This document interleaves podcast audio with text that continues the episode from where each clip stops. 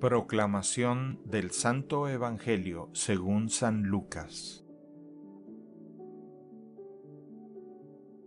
En aquel tiempo designó el Señor a otros setenta y dos discípulos y los mandó por delante de dos en dos a todos los pueblos y lugares a donde pensaba ir, y les dijo, La cosecha es mucha y los trabajadores pocos.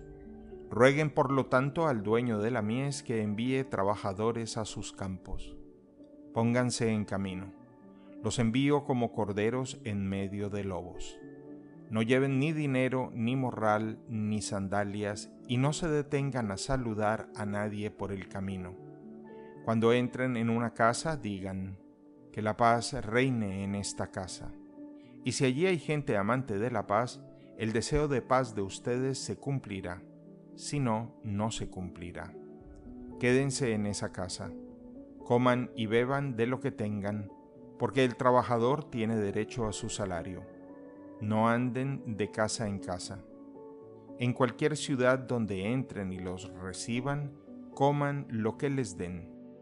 Curen a los enfermos que haya y díganles, ya se acerca a ustedes el reino de Dios. Palabra del Señor. El Evangelio del Día es producido por Tabela, la app católica número uno para parroquias y grupos. Para escuchar este episodio y mucho más contenido devocional católico, descarga la aplicación Tabela, disponible gratis en el Google Play Store o la Apple App Store.